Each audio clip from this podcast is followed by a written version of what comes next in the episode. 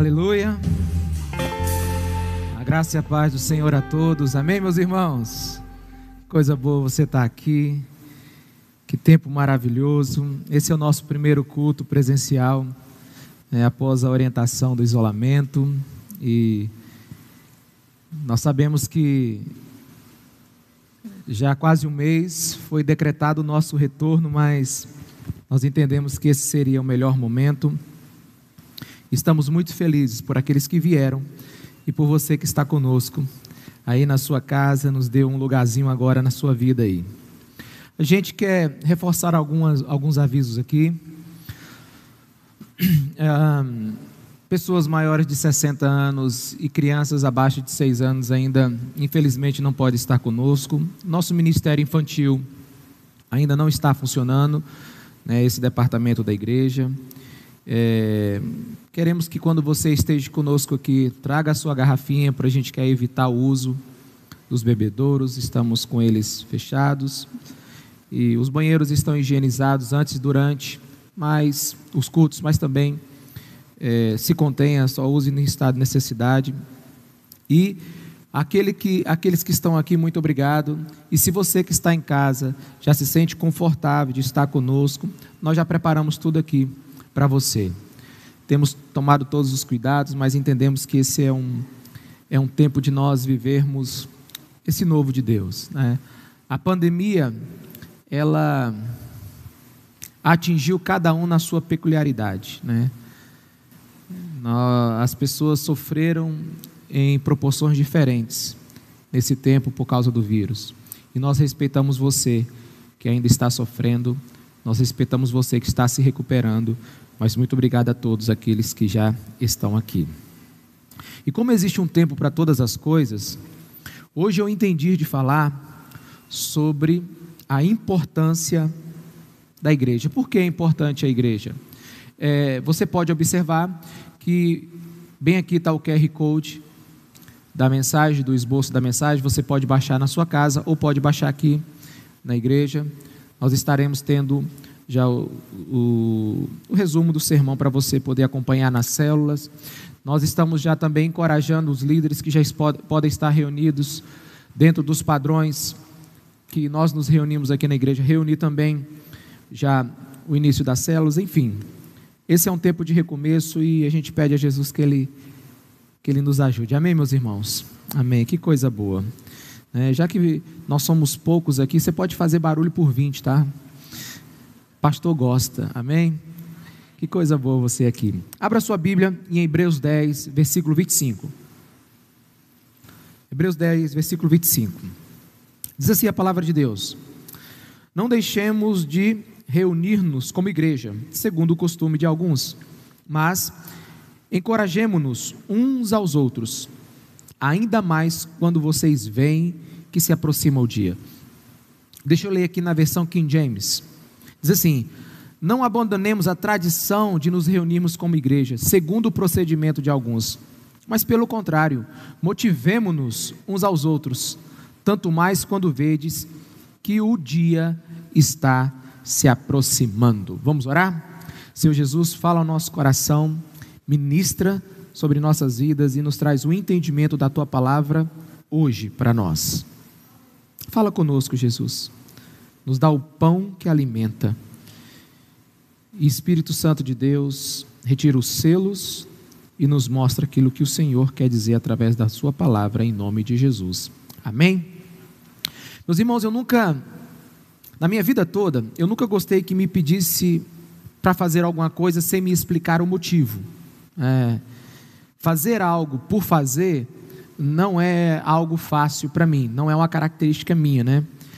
Se você pedir para eu fazer alguma coisa, me explique primeiro, porque assim eu vou fazê-la melhor, né? E isso é importante para mim.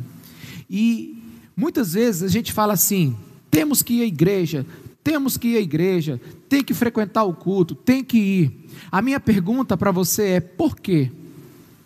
Por que, que temos que ter um culto com tantos recursos que nós temos hoje?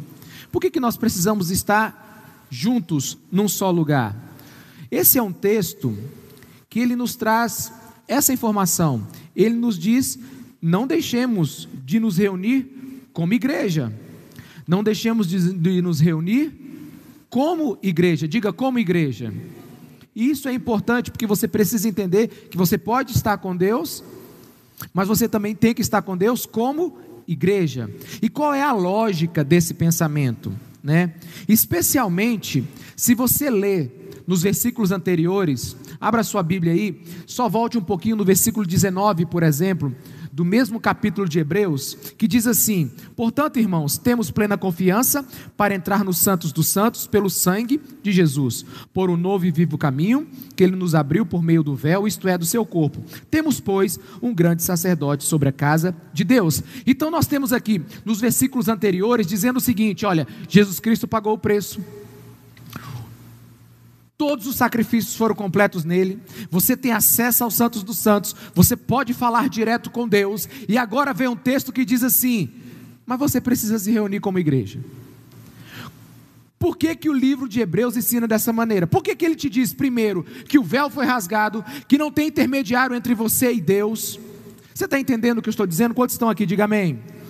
O escritor de Hebreus afirma que Jesus cumpriu todo o, ritual. Jesus cumpriu todos os sacrifícios, máximo, perfeito. Todos agora podem ter acesso a Deus. E ele diz que você não precisa mais de intermediários. Ele diz que você agora pode adorar Deus sozinho. Ele diz agora que você pode ter contato com o Senhor e Salvador Jesus Cristo e ter contato com Deus. O Espírito Santo está dentro de você. Mas agora ele vem e diz assim: Mas não deixe de congregar como igreja. Primeiro, ele diz que você tem um acesso completo que você não precisa mais de ninguém, porque no Velho Testamento você precisava do sacerdote para adorar. No Velho Testamento, o sacerdote entrava sozinho no Santo dos Santos, e lá ele fazia adoração ao Senhor, e o povo ficava do lado de fora esperando. Eles adoravam porque tinham que ir numa casa, num lugar, num templo.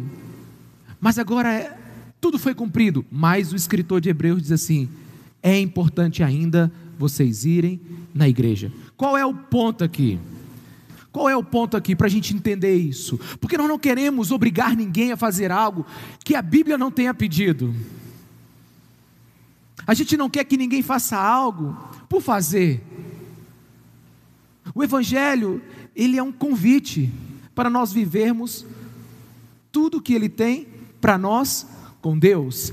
Mas é um convite, ele não obriga, ele convida. Então nós precisamos entender isso. Para começar, você entender por que, que Hebreus 10, 25 está na Bíblia, você precisa corrigir junto comigo, na minha cabeça, na sua e daqueles que estão nos ouvindo, alguns pensamentos. Primeiro, o versículo diz assim: Não deixemos-nos de reunir como igreja.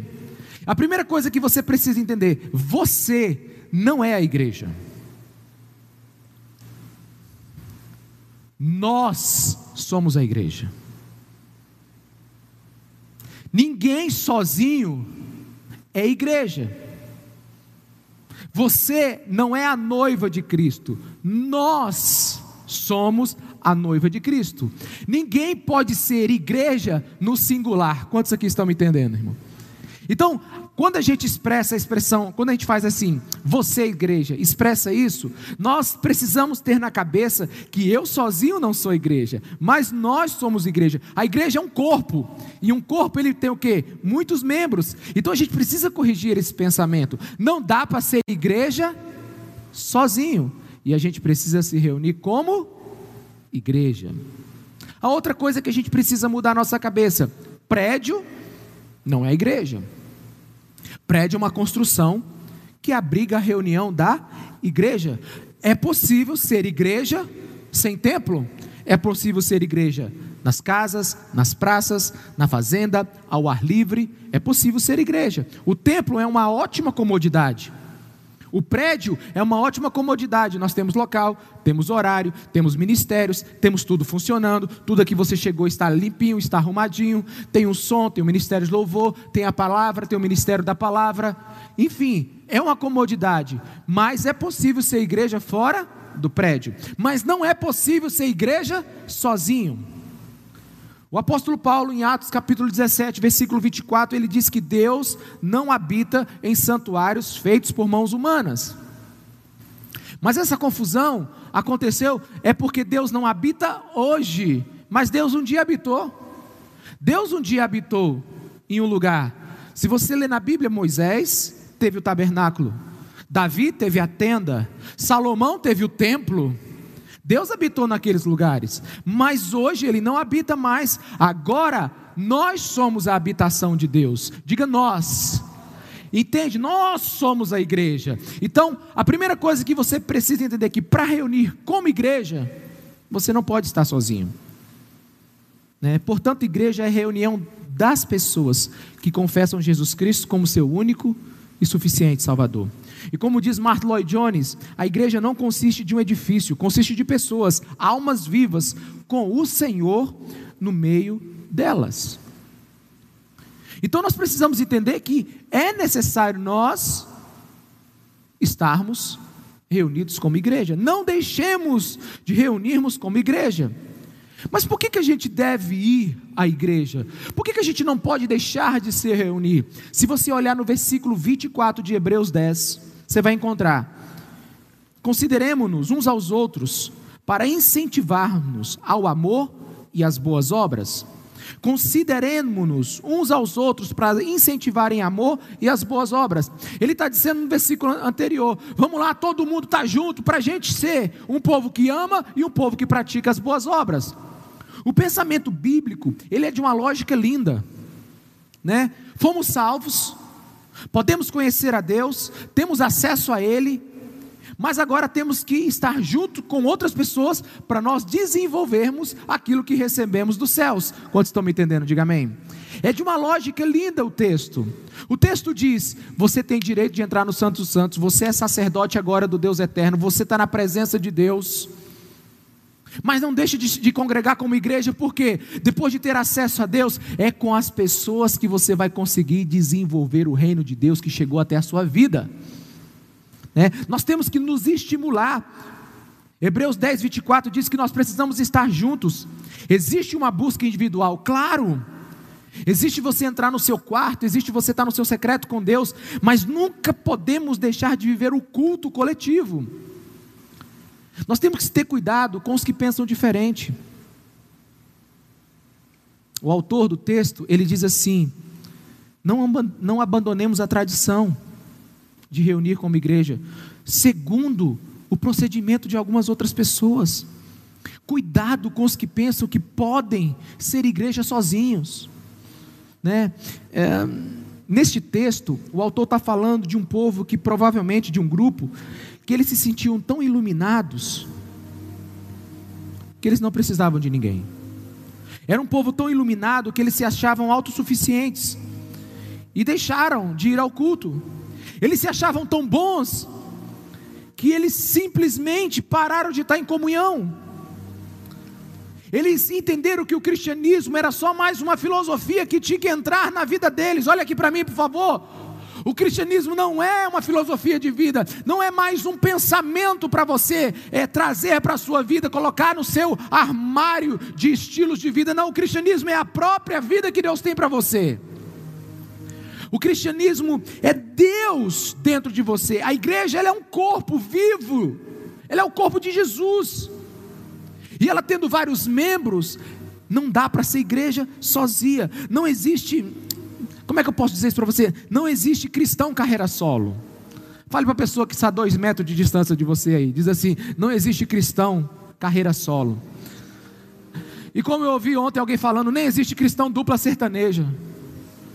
Meu irmão, a gente é cristão em grupo, em bando, em gangue. Amém, meus irmãos? Só é igreja se a gente estiver junto. Porque a gente, como é que a gente vive o evangelho? A gente vive o evangelho discipulando e sendo discipulado. A gente vive o evangelho juntos, é vida na vida, incentivando uns aos outros a boas obras. A gente pode até começar a ter uma caminhada cristã sozinho. Por um sonho, por uma palavra que você ouviu, por um livro que você leu, por uma experiência que você teve com a Bíblia Sagrada. Você pode até começar a ter a sua caminhada cristã sozinho, mas é impossível você se desenvolver sem estar do lado de pessoas. A igreja é para nós crescermos no amor e nas boas obras. E Jesus, irmãos, Jesus ele veio para restaurar o nosso relacionamento com Deus, amém? Mas não é só isso. Restaurando o seu relacionamento com Deus, ele te restaura. E ele te restaurando, você vai restaurar o, o seu relacionamento com as pessoas. A Bíblia é um livro que restaura relacionamentos. Cristianismo não se vive no singular, só se vive no plural. É tão sério essa questão de viver juntos em amor que o, o Evangelho de João, primeiro a João, perdão, a primeira carta de João, no capítulo 4, primeira carta de João, primeira carta de João, capítulo 4, a partir do versículo 20, diz assim: Se alguém afirmar eu amo a Deus, mas odiar seu irmão é mentiroso. Pois quem não ama o seu irmão a quem vê, não pode amar a Deus a quem não vê. E ele nos deu esse mandamento: quem ama a Deus, ame também o seu irmão. Não é possível você ter um relacionamento verdadeiro com Deus sem ter um relacionamento com seus irmãos. Não dá para ser igreja sozinho. Nós precisamos viver o Evangelho juntos. Ah, pastor, mas eu amo de longe. Já viu isso? eu amo de longe. Não, irmão, não existe isso. Não é possível amar apenas de palavras. O amor ele transpira, ele carrega, ele suporta, ele ajuda. O amor está junto. No Novo Testamento, você não tem respaldo para ter uma vida cristã individual. Você tem mais de 90 90 mandamentos recíprocos só no Novo Testamento. Amar uns aos outros, servir uns aos outros, sujeitai-vos uns aos outros. Não é possível um cristianismo em completo isolamento social. Não é possível. Meus irmãos, nada poderá substituir o culto presencial. Mas existem exceções, claro. Nós estamos num tempo de exceção. Nós temos no tempo onde não dava para nós estarmos reunidos no culto. A gente entende isso, a gente compreende isso. Mas esse não é o padrão bíblico de nós vivermos. A gente respeita, a gente entende. Você que está em casa, nós te respeitamos, nós te entendemos. E é por isso que nós te amamos. Mas não é padrão bíblico viver o culto virtual, viver a amizade virtual. Não é padrão bíblico você ter um pastoreio virtual. Irmãos, não existe pastor virtual. Você pode até ouvir o pastor, mas o pastor não lhe ouve tem que ter relacionamento. Quantos estão me entendendo? Diga amém. Sabe, eu sou a igreja. Eu me reúno com os meus filhos, a minha esposa na minha casa, somos a igreja. Você tem tua célula em casa, você tem seu grupo pequeno. Nós somos igreja nas casas. Mas a gente precisa também saber que a gente precisa estar em grandes reuniões. Talvez nem tão grandes assim, para quê, né? Mas pelo menos a gente precisa estar junto com gente.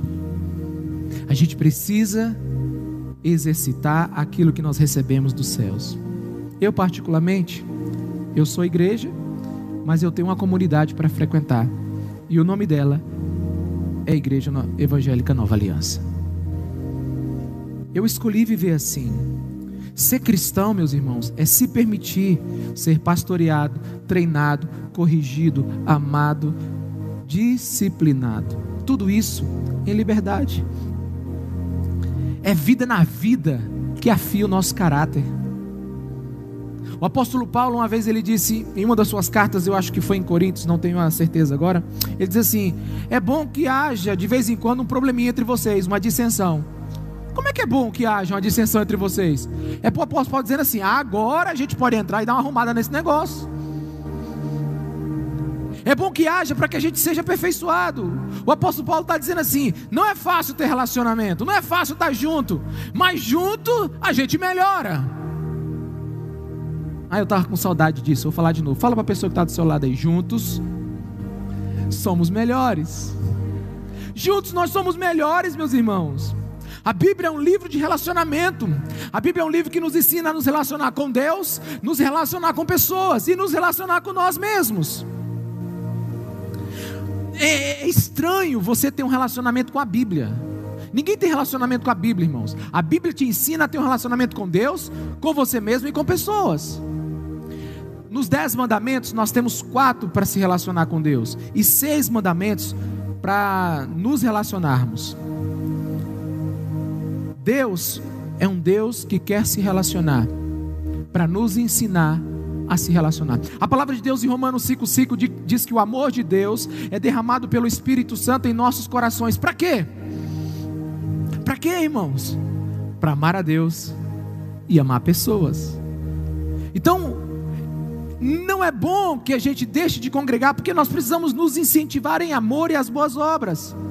A ênfase aqui, preste atenção aqui, a preocupação do, do texto aqui em Hebreus não é que você vem para a igreja para receber dela alguma coisa, mas é você vir para a igreja para deixar alguma coisa, para abençoar a igreja. Não é a igreja, não é você que precisa da igreja, é a igreja que precisa de você. O texto aqui é que para você vir e incentivar outras pessoas a estar juntos. A ênfase do cristianismo não é receber, a ênfase do cristianismo é compartilhar, é estar juntos. Não é você que vem para receber da igreja, é a igreja que vem ser abençoada por você. É na reunião que nós somos abençoados, é na reunião que nós somos estimulados. Nos próximos cultos nós teremos testemunhos do que as pessoas viveram nesse tempo de isolamento. O que elas venceram, o que elas conheceram. Nós temos muitas pessoas que viveram o extraordinário de Deus na presença dEle. Temos pessoas que experimentaram situações difíceis e essas situações difíceis, Deus se revelou a elas. Quantos estão me entendendo? Diga amém. Deus descortinou a presença dele com elas. Agora, para que isso, irmãos? Para ter um piquenique espiritual? Não. Ela teve uma experiência com Deus e ela vai vir agora abençoar a igreja compartilhando isso.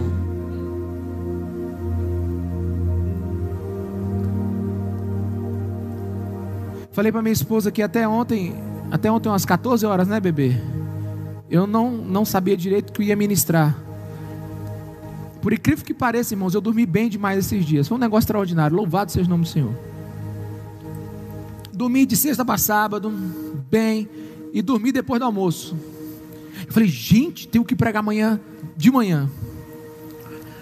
E aí eu sentei, falei, Senhor, o que que tu tem para esse dia? Senti no meu coração, lembrei desse texto. E eu até passei uma, um aviso para o Rafael da mídia, eu falei, cara, eu acho que eu vou te entregar a mensagem nos 46 do segundo tempo, porque eu nunca aprendi tanto de um texto. Irmãos, na medida que eu estava aprendendo ontem, imagina no que eu estava pensando, só em derramar hoje. Na medida que eu ia aprendendo, eu falei, eu tenho que compartilhar isso com meus irmãos. E a Bíblia, a lógica bíblica, ela é linda. Porque um texto concorda com outro texto. A hermenêutica bíblica é perfeita. Então, se você buscar o entendimento de como ser igreja, você vai descobrir que é na comunhão que nós vamos viver o maior potencial nosso. Eu sei, irmãos, que nem sempre vai ser possível, mas a igreja sempre dá um jeito de estar reunida. Nos lugares onde ela é perseguida, ela se reúne escondida dentro das, das casas, ela se reúne no subsolo, ela se reúne nas cavernas, ela se reúne no deserto, ela se reúne de qualquer jeito, sabe por quê? Porque não tem como ser igreja sozinho. A igreja clama por comunhão. Olha o que diz 1 Coríntios 14, 26. 1 Coríntios 14, 26. Portanto, que diremos, irmãos?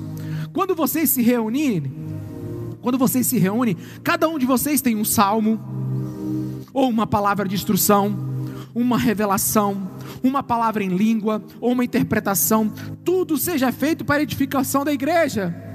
O apóstolo Paulo está dizendo assim: cada um tem uma coisa, cada um sabe fazer algo que vai abençoar todo mundo, amém? Cada um sabe fazer algo que no final das contas a gente sai com o bolo completo. Uma vez meu filho Leonardo chegou para mim e disse assim: Pai, por que, que o pão da ceia é tão pequeno? Aí eu digo: Mas meu Deus, que pergunta. É. Aí eu falei: Come, menino. É, eu... E ele ficava olhando aquele pãozinho pequenininho. E o Léo sempre gostou de comer um pãozão. Aí eu falei, eu voltei para casa e pensando assim, mas por que, que o pão é tão pequeno? E eu comecei a escrever sobre isso. O pão é pequeno porque ele é partido. E o que é partido não pode ser tão grande como era inteiro. Deixa eu te falar uma coisa sobre isso. Ninguém tem o pão inteiro da revelação de quem Deus é. Deus compartilhou, dividiu esse pão com cada um de nós. E quando nós nos reunimos como igreja, aquele que prega, prega, aquele que canta, canta, aquele que profetiza, profetiza, aquele que fala em línguas, fala, aquele que interpreta, traz entendimento, o que serve, serve, o que é generoso, dá. É essa que é a beleza do corpo de Cristo. Foi isso que Jesus pensou num corpo ajustável que pode ser útil para a glória dele. Não existe cristão em voo solo por aí. Não existe cristianismo solitário, cavaleiro solitário, não, irmão. Ou você está em comunhão, ou ainda você não entendeu o que é ser igreja. Na reunião, no culto, nas casas, no templo, a gente tem que entender que cada um tem um dom, tem uma individualidade. Na verdade, deixa eu te dizer, como igreja, como igreja aqui reunido, nós precisamos de você. Olhe para a pessoa que está ao lado e diga: Eu preciso de você. Existe um pedaço do pão que eu só vou comer se você me der. Existe uma revelação que eu só vou ter se você falar para mim. Existe uma experiência que você teve que eu só vou aprender se você me contar. E a gente precisa ter um cuidado nesse tempo virtual, porque a gente pode estar conectado à internet, mas desconectado do corpo de Cristo. Não existe cristianismo virtual. Aliás, irmãos, ninguém quer ter uma vida virtual. A gente quer ter uma vida real. E é com muito temor que eu vou dizer isso aqui hoje. Presta atenção. É com muito temor que eu vou te dizer aqui hoje. Muitos por aí dizem, principalmente na internet, que você não precisa ir a um templo, a um prédio, a uma igreja. Tem muita gente falando isso. Mas essas mesmas pessoas que dizem, elas querem que vocês leiam os livros delas. Essas mesmas pessoas que estão dizendo, ela quer que você ouça os áudios que elas estão gravando. Essas mesmas pessoas que dizem tudo isso, elas querem que, que você assista os vídeos que elas colocam nas plataformas. Elas querem relacionamento. Elas querem seguidores. Meus irmãos, entendo o que que eu vou lhe dizer. Somos seres relacionais. Não existe essa história de evangelho avulso. As pessoas que dizem isso, elas não entenderam, elas não leram a Bíblia de forma cristocêntrica, elas não leram o que o Espírito Santo veio fazer. Atos capítulo 2: veio Pentecostes, multidão de dons foi depositado sobre a vida das pessoas. O que que nasceu, meus irmãos? A igreja. O Espírito Santo veio para nos fazer ajustáveis uns aos outros para nós aprendermos uns com os outros. Quantos estão me entendendo? Diga amém. Quem fala isso é desinformado do que a Bíblia quer dizer. E, e a coisa ainda é um pouquinho mais profunda. Não apenas assista um culto, não apenas frequente um prédio onde uma igreja está reunida, mas seja igreja.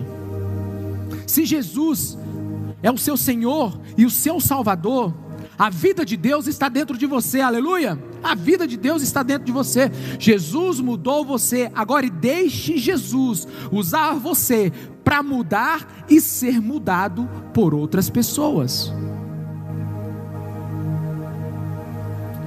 Existe um derramar de Deus de cada um de nós.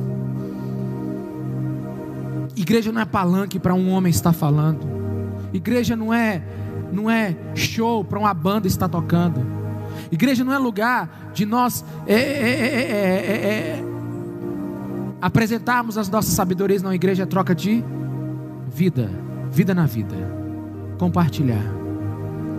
Uma vez eu estava conversando com uma pessoa e ele me perguntou, pastor, eu não entendi porque que o prédio da igreja tem um hall de entrada quase do tamanho da igreja. Eu falei, porque o milagre, o mistério acontece lá. Ele disse, eu não entendi. Disse, aqui eles me ouvem, lá eles conversam.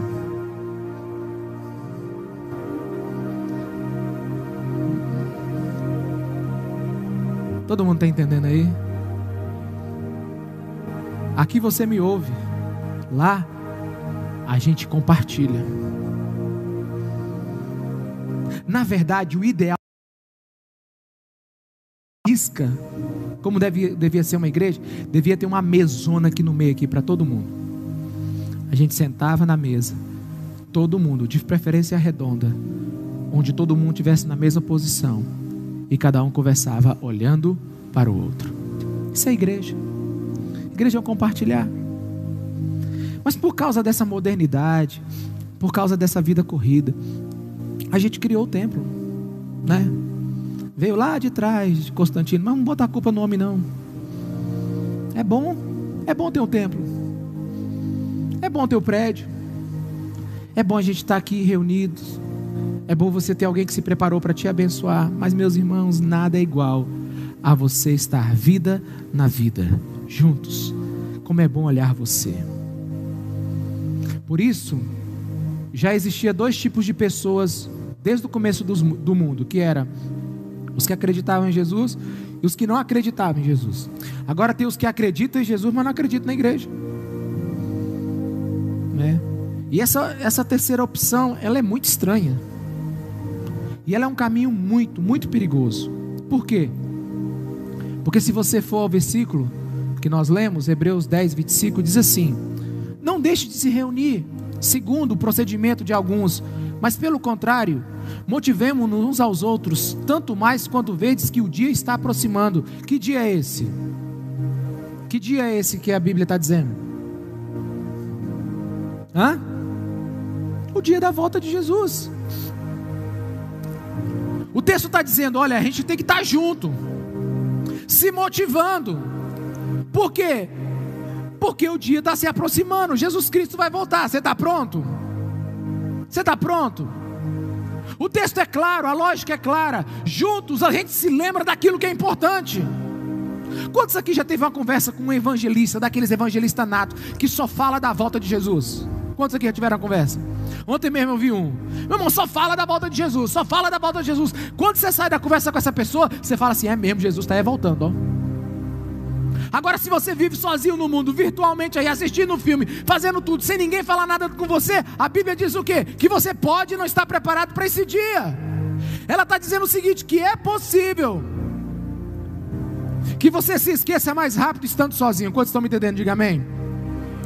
Um velho cristão, há muitos anos atrás, já com muitos anos de vida, ele fez uma carta e escreveu assim: ó, Cristo virá para mim em breve.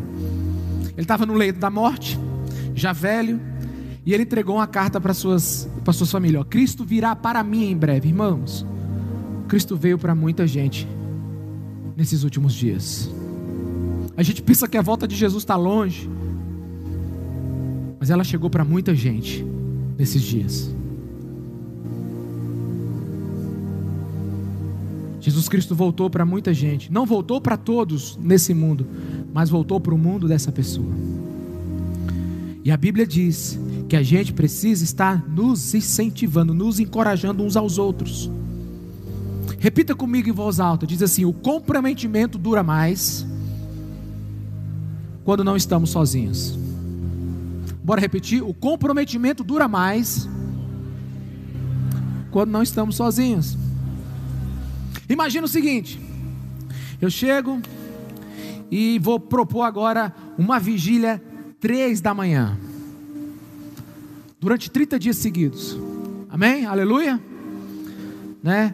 Aí eu vou chamar aqui Rafael Brilhante, o Olavo, o Sávio, né? Tu também que sorriu aí, Bruno, o Frank. Fiz minha equipe. Vamos lá?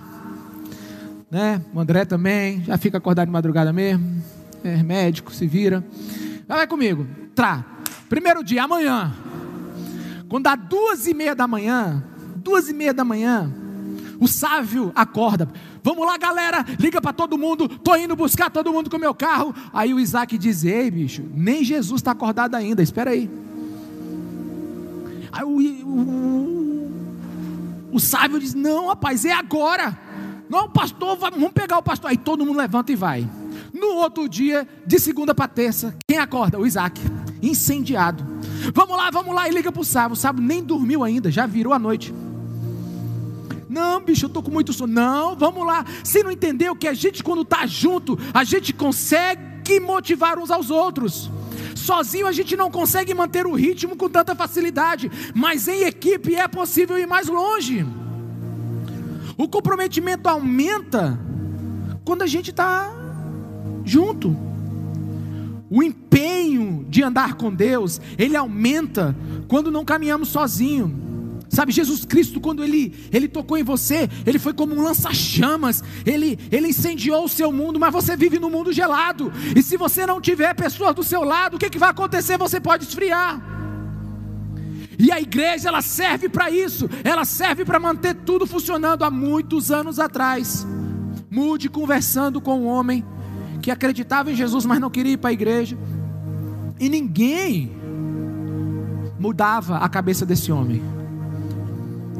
Então Mude, sentado com ele na frente de uma lareira, conversando com ele, pegou um pedacinho de brasa e tirou da lareira e colocou perto deles. Aquele pedacinho de brasa saiu incandescente, mas aos poucos ele foi apagando. E você sabe por que eu sei dessa história que aconteceu há centenas de anos atrás? Foi porque esse homem entendeu o que aquele pastor estava falando e escreveu o seu testemunho. Se a gente está longe da fogueira, a gente fica mais fácil de esfriar. A gente precisa entender que nós precisamos aumentar o fogo que existe em nós através do relacionamento. Existe um fogo dentro do Hildebrando Existe um fogo dentro da Lisane. Existe um fogo dentro da Jacilene. Existe um fogo dentro de mim. Existe um fogo dentro do Robertson. Existe um fogo dentro de cada um de nós, dentro da Rabi. Existe um fogo dentro de você. Mas quando a gente está junto, a gente entra em combustão ou permanece queimando com mais constância. Por isso que a gente precisa estar juntos. Não é porque que nós somos salvos que significa que nós já somos livres de tudo. A gente precisa andar em bando.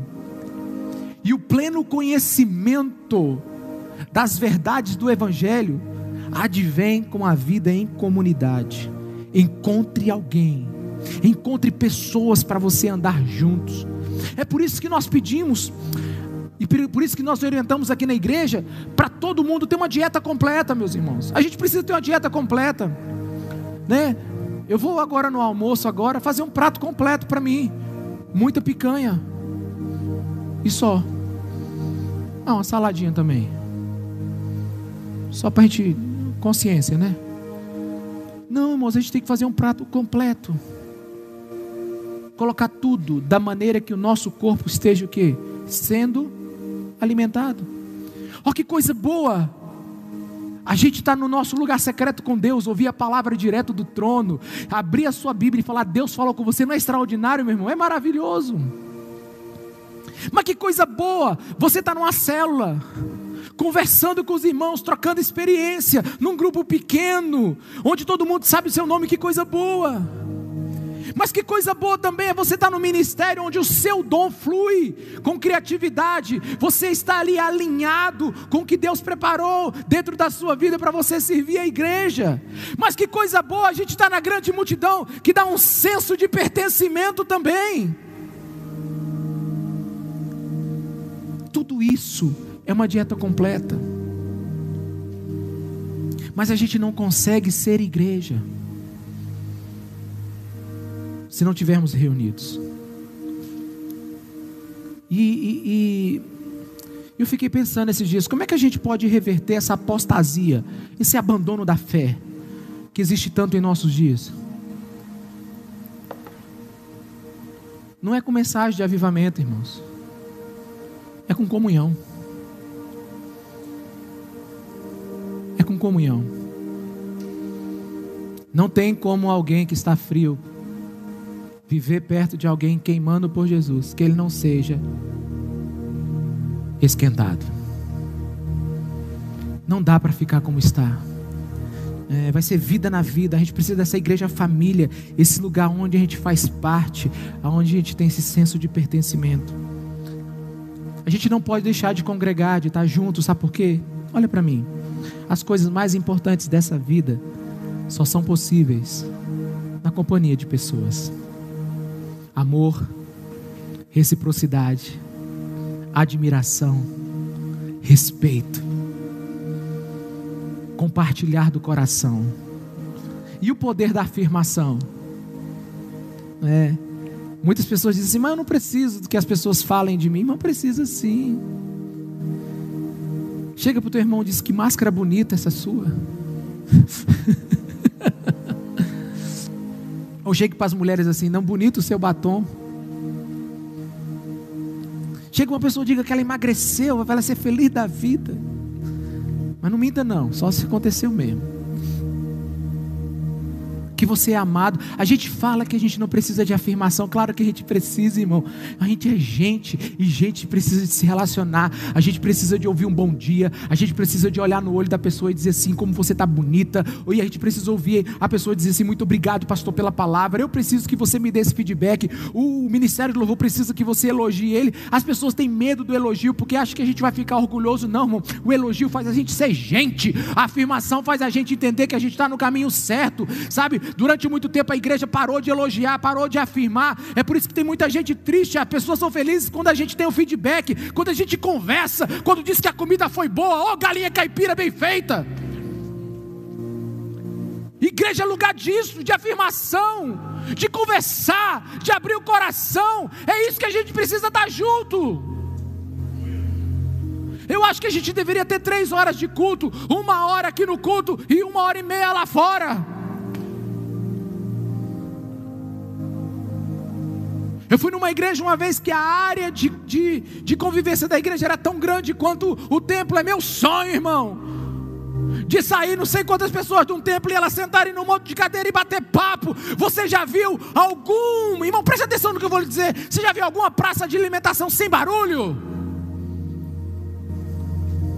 As pessoas precisam conversar, precisam lançar palavras e pegar palavras é palavras, convicções, é, é a verbalização que nos mantém vivo. Como é que a gente vai viver o Evangelho se a gente não compartilha? Como é que a gente vai viver as bênçãos se a gente não declara? Como é que a gente vai crescer com a sabedoria do outro se a gente não se junta? Como é que a gente vai aproveitar o dom predominante na pessoa se nós não estamos, se nós não estamos no mesmo lugar? Não é possível ser igreja sentada num sofá sozinho. Não é possível ser igreja num quarto buscando Deus a vida inteira. O Evangelho não quer fazer de você um monge no mosteiro, não quer de fazer você um solitário espiritual, Ele quer te fazer parte de um corpo que vai mudar o mundo. E a apostasia vai acabar na comunhão. Jesus, ele gastou mais tempo convivendo do que pregando. A Bíblia diz que os discípulos no caminho de Emaús conversaram com Jesus o tempo todo e não reconheceram. Mas quando ele partiu o pão, eles disseram: É assim que a gente come com ele, ó. É assim que eles reconheceram Jesus pela intimidade da mesa. É assim que a gente ser igreja. Tem, precisa ser igreja assim. A graça só começa a fluir, meus irmãos. Sobre nossas vidas, quando nós começamos a nos dedicar uns aos outros. Pastor, eu quero ser mais usado por Deus. Ande mais com gente. Só começa a andar com gente, servir gente. Uma pessoa perguntou para mim, pastor, eu não sei como é o meu dom predominante. Como é que eu faço para descobrir meu dom? Eu digo, começa a servir as pessoas. Como? Qualquer jeito. Já já você vai descobrir, sabe por quê? Porque no exercício do amor, a gente começa a servir e a gente começa a crescer. Não existe esse negócio de cresci na vida sozinho. É uma performance bonita de falar, mas ela é antibíblica. Ninguém alcança o seu grau máximo sozinho. E eu quero te dizer uma coisa, você que está em casa e aqui comigo, respeito todo esse tempo de pandemia. Sempre fui ciente das nossas responsabilidades como igreja. Obedeceremos à risca o que a lei nos orienta. Mas deixa eu te dizer, não dá para ser igreja virtual. Eu nem consigo ser um pastor melhor se vocês não estiverem aqui. Eu estou empolgadíssimo. Estou na metade do sermão, não sei como é que eu vou acabar ele hoje. Se eu tivesse sozinho aqui na frente daquela câmera, eu já tinha dado um jeito de terminar. Mas quando eu olho cada um de vocês, eu lembro da história de cada um, e quando a história de cada um de vocês fala comigo, eu lembro de outra história, porque a nossa vida é uma vida de rosto no rosto. Cada rosto tem uma história, cada história tem um ensino, cada ensino desperta de nós um outro ensino, e assim o corpo de Cristo cresce. Quantos estão me entendendo? Diga amém. Ouvi um pastor dizendo assim um dia: Eu não preciso que digam aleluia e glória a Deus na igreja. Eu digo: Eu preciso de aleluia, eu preciso de glória a Deus. Eu preciso que você diga que minha roupa está bonita, apesar dela ser a mesma cor toda vez. Eu preciso que você afirme coisas. Nós precisamos, sabe por quê? Porque é assim que a gente é igreja. Igreja é lugar onde o outro abençoa o outro. Não dá para ser igreja sozinho. É na comunidade que nós nos encontramos. E é na comunidade que nós encontramos às vezes o que nem buscamos.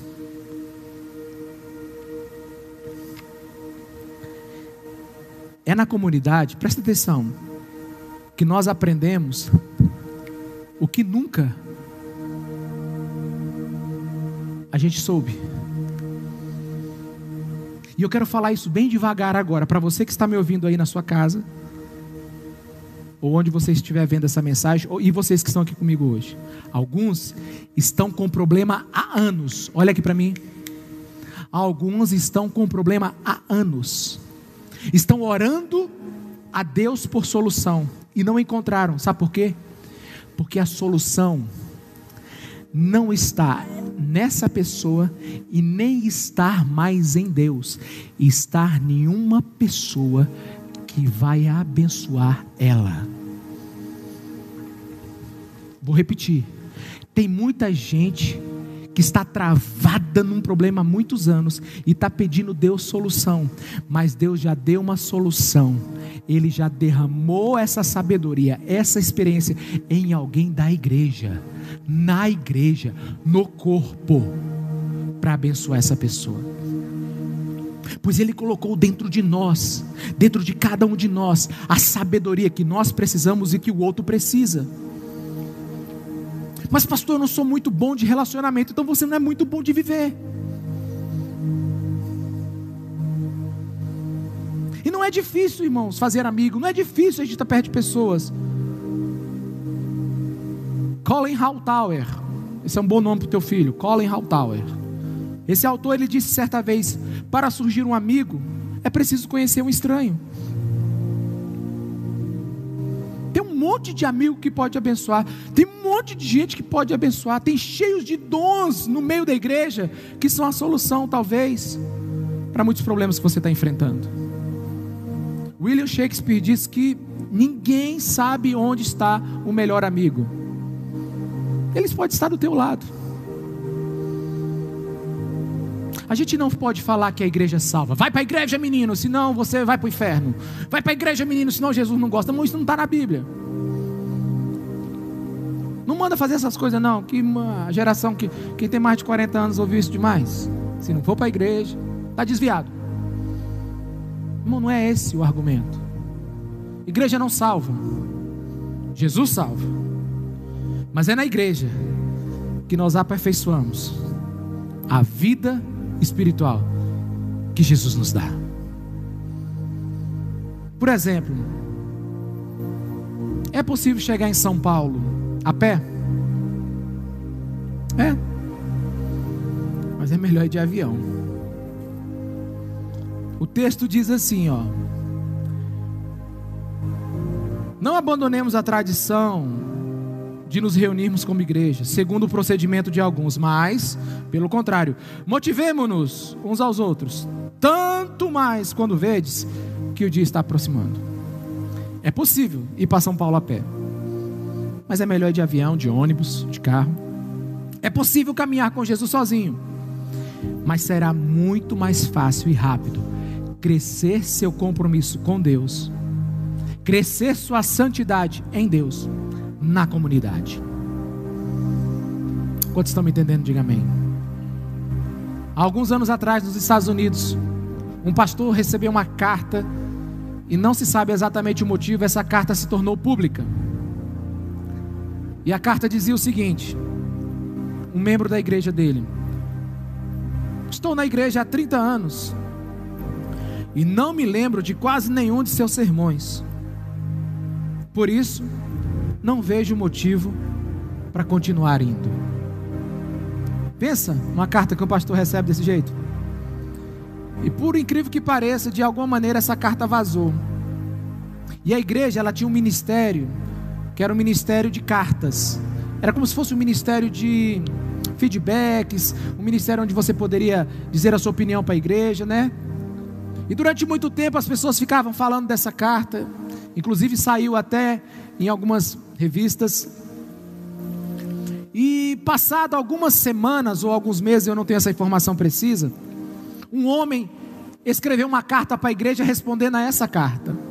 Ele disse assim: Sobre aquela carta que tanto barulho está fazendo, eu quero dar uma resposta para esta pessoa. Estou casado há 50 anos com a minha mulher.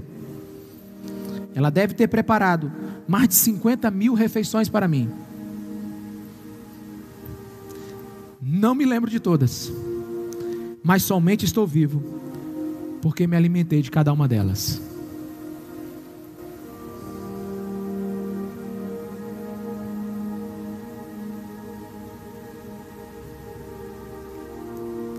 Sem comunidade a gente não cresce. Sem estar junto a gente não cresce. Não existe igreja perfeita. Mas a igreja é o melhor lugar para se crescer.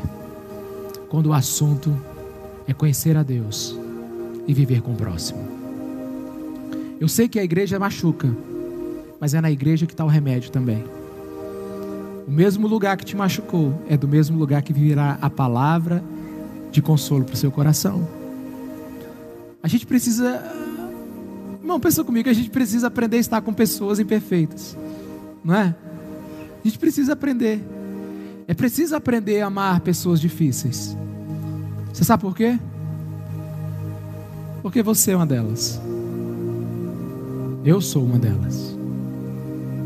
Igreja não é lugar de gente perfeita. Igreja é lugar de gente que quer se ajudar. A senhora chegou para mim e disse assim: Pastor, mas o meu marido não vai para a igreja. Eu digo, ele proíbe? Não. Eu digo, então você precisa muito conviver com os santos. Ela, por quê? Eu digo, porque você vai ter que ter muito amor no seu coração para viver com alguém que não quer que você que não quer a sua fé, mas não te impede de você exercê-la. Vá para a igreja, incendei com seus irmãos, esteja numa célula, esteja em comunhão, compartilhe, ore junto, e você terá forças para lidar com a frieza do seu marido.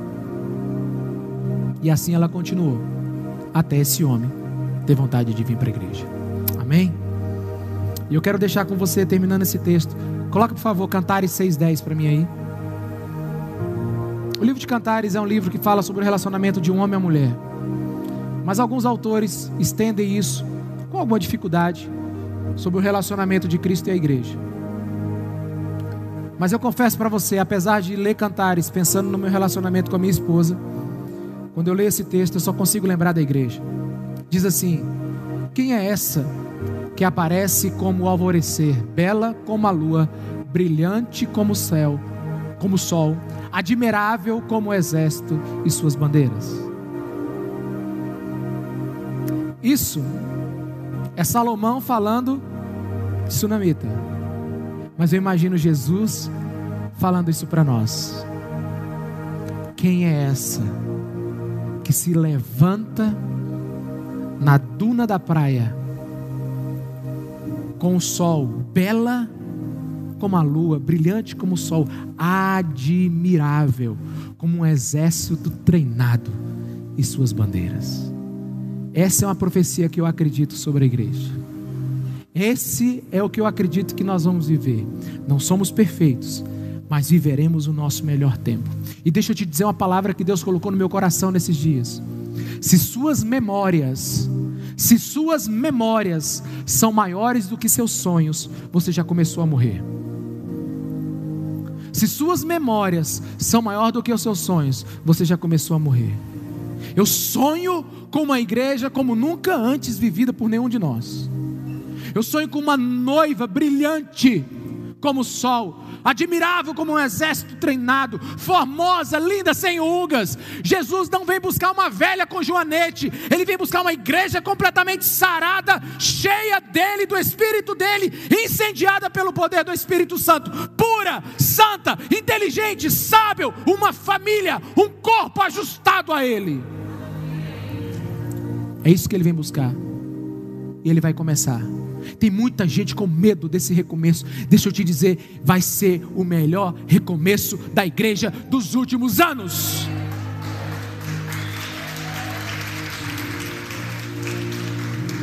E como diz um livro de liderança, tirar o pescoço do tigre, nós vamos crescer para a glória do Senhor. E não entenda crescimento só em números, entenda crescimento em comunhão, em partir do pão, em intimidade, em família. Amém? Não deixemos de, congregar, mas estejamos incentivando uns aos outros em amor e as boas obras. Essa é a ordem de Jesus para a sua igreja. Amém? Fique de pé no seu lugar.